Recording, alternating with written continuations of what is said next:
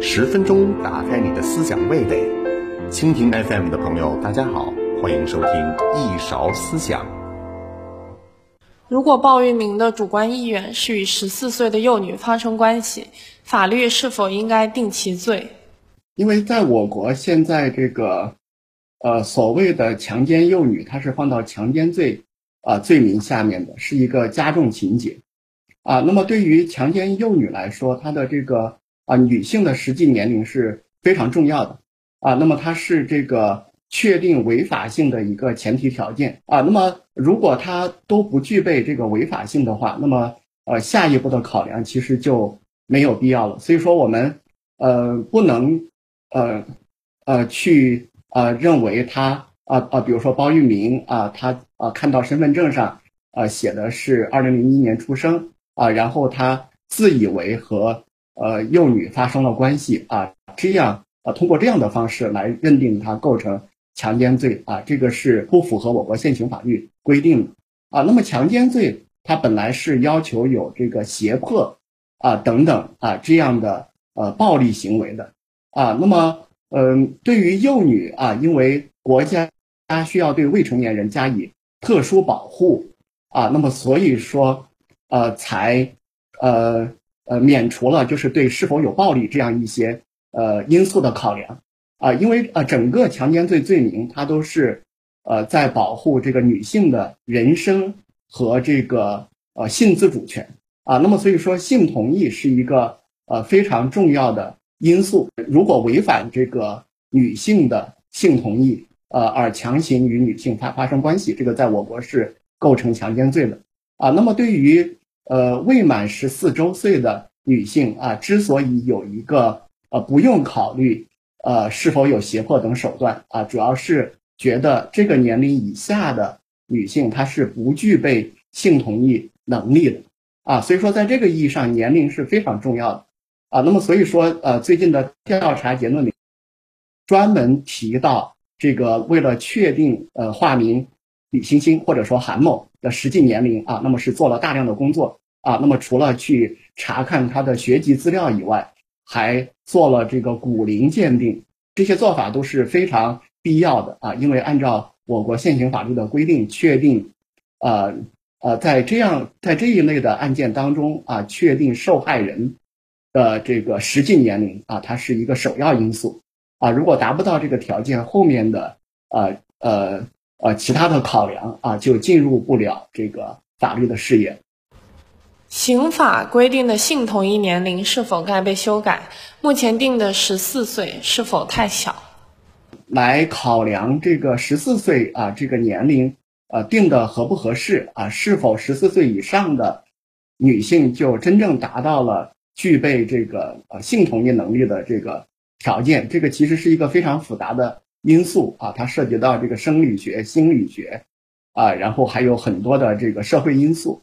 啊，那么所以说我们很难做出一个断然的评判。那么一个简单的做法就是拿我国的这个年龄规定啊和其他的国家做一下对比啊，那么这样的话我们会发现，呃，实际上中国规定的这个十四岁啊，那么。和其他国家相比啊，它其实并不算啊特别低啊。比如说美国，它是一个呃联邦制的国家啊。那么除了呃一些特殊的联邦罪行以外，它的这个呃刑法都是各州来规定的啊。那么就从美国来说啊，它的各个州的规定是不一样的。比如说这个阿拉巴马州是规定这个呃十六岁以上的人与十二岁以下的人。啊，发生性关系啊，属于一级强奸啊，那么他可以处这个终身监禁，或者是十到九十九年的监禁，是呃量刑非常重的啊。但是这里规定的这个受害方的年龄是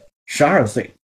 啊，那么呃其他的州，比如说加州啊，它的这个规定是十八岁啊，那么加州在整个美国范围里面啊，它对这个性同意年龄是规定的最高的。啊，那么我我们就可以看到，他从十二岁到十八岁都有。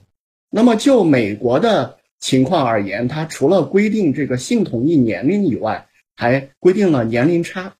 啊，那么呃，比如说就这个纽约州的情况，而言啊，那么呃十七岁啊是一个一般性的性同意年龄啊，但是对于这个十五到十七岁的啊这种情况啊，它是要求有四岁的年龄差啊，比如说呃一个十六岁的人和一个十五岁的人啊发生了性关系啊，这个是不构成呃这个法定强奸罪的啊。那么这里并不特指女性啊，因为在呃很多国家，这个强奸罪的受害方他不一定非得是女性啊。那么呃啊，所以说在美国来看，它还有一个。年龄差的啊啊这种考量啊，所以说呃，当我们看这个十四岁是否合理的时候啊，那么呃呃，在我国，因为它没有规定这个年龄差的因素啊，那么呃，所以说呃，对于这个呃性同意年龄定在哪里啊，那么考量的这个因素相对来说呃过于简单了啊，那么我们可以引入更多的因素，而不仅仅是呃。专门去考虑是否要提高性同意年龄，啊，那么除了这个年龄差以外，呃，在其他的呃很多国家和地区还会考虑这个加害人和这个受害人之间是否存在特殊的关系啊，比如说师生之间啊，这个继父母和继子女之间啊，这种因为受害方的整个生存啊，它是依赖于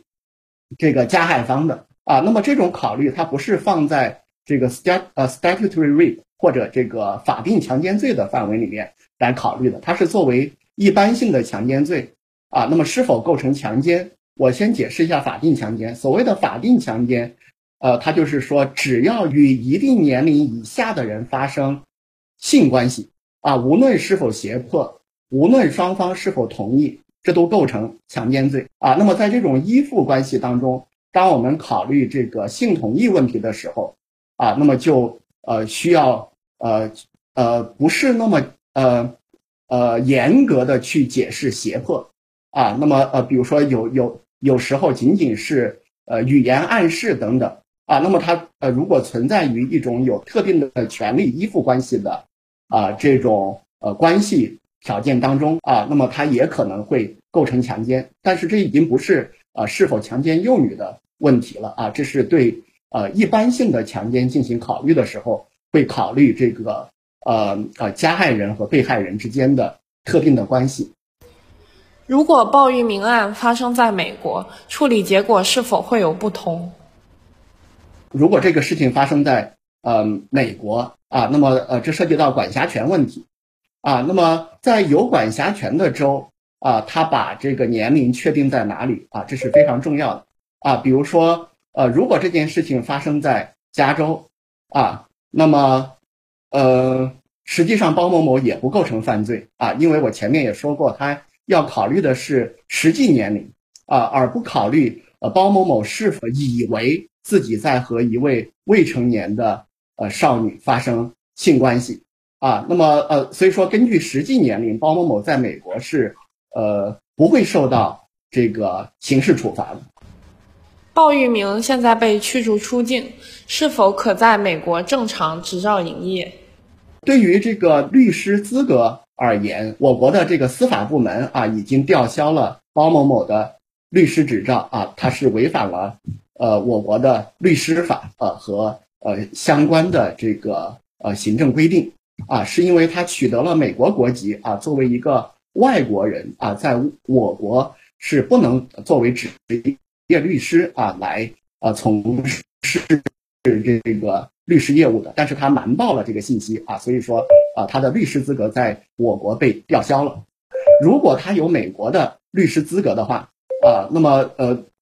呃失去中国的律师资格，并不意味着他会同时失去美国的律师资格啊。那么这需要美国的呃呃律师协会啊来呃加以考量啊。那么。呃呃，这个就涉及到比较复杂的问题了，比如说，呃，中国的有关部门是否会把呃这个相关的情况通报给美方啊？那么，呃，或者说，在美国会不会有人去申请吊销他的这个律律师执照啊？这个是一个呃相对来说是比较复杂的问题啊。如果他有美国的律师资格的话啊，他是不会受到呃在中国发生的这个事件的影响。我们应当怎样理解女方伪造年龄在此次事件中的影响？啊，这个问题也很有趣，因为呃，像南风窗最早在报道这件事情的时候，啊，他的叙述是，呃，是有一个呃非常重要的人物，就是这个韩某，呃，或者呃南方周末化名为李欣欣啊，他的母亲在里面扮演了非常重要的角色。但是我们发现，在这一次的调查结果里面。这个根本没有提及这个韩某的母亲啊。根据呃目前的这个呃调查结果来看啊，实际上呃韩某的母亲在整个事件当中根本没有介入。可以看到，应该是韩某呃本人啊以他的以自己的母亲的名义啊在 QQ 上面求收养啊，然后这个包某他呃也是呃呃通过某种渠道发布信息。啊，说自己要领养啊一个女孩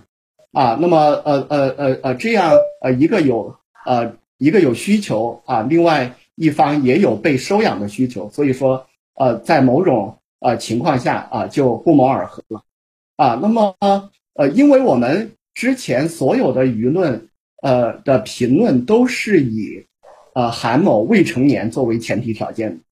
啊，那么所以说呃大家都很义愤啊，认为。呃呃呃呃，这种事情是完全不可思议的啊！然后还有一个呃非常重要的因素是，呃之前的判断是认为这个呃包玉明和韩某的母亲结婚了啊，她是作为这个妓女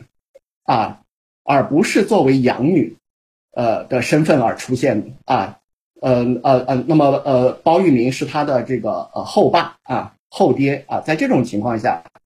啊，那么还存在。啊，一个伦理关系啊，虽然这个父女关系是拟制的，但是拟制的关系和这个血亲啊，它在法律和伦理意义上这属于乱伦啊，所以说呃，这增加了这个舆论的这个义愤程度啊。但是实际上，如果没有韩某母亲的介入的话啊，这是两个成年人之间的关系，他们实际上我们不能把它称为一种收养关系啊，这个养女都是舆论的一种说法而已。啊，从法律意义上面来讲，两人之间根本不存在这个养父女关系啊，因为根据我国的收养法啊，首先啊，十四岁以上的人是呃不能被收养的啊。那么呃呃，另外一方面，如果一个未婚的男性要收养一位呃要收养一个女孩子的话啊，我国的收养法当中明确规定。啊，必须有四十岁的年龄差啊，像这样的法定条件啊，他们都是达不到的啊，两个人之间并不存在任何收养关系。理性观世界，自信看中国，深度知识尽在观视频。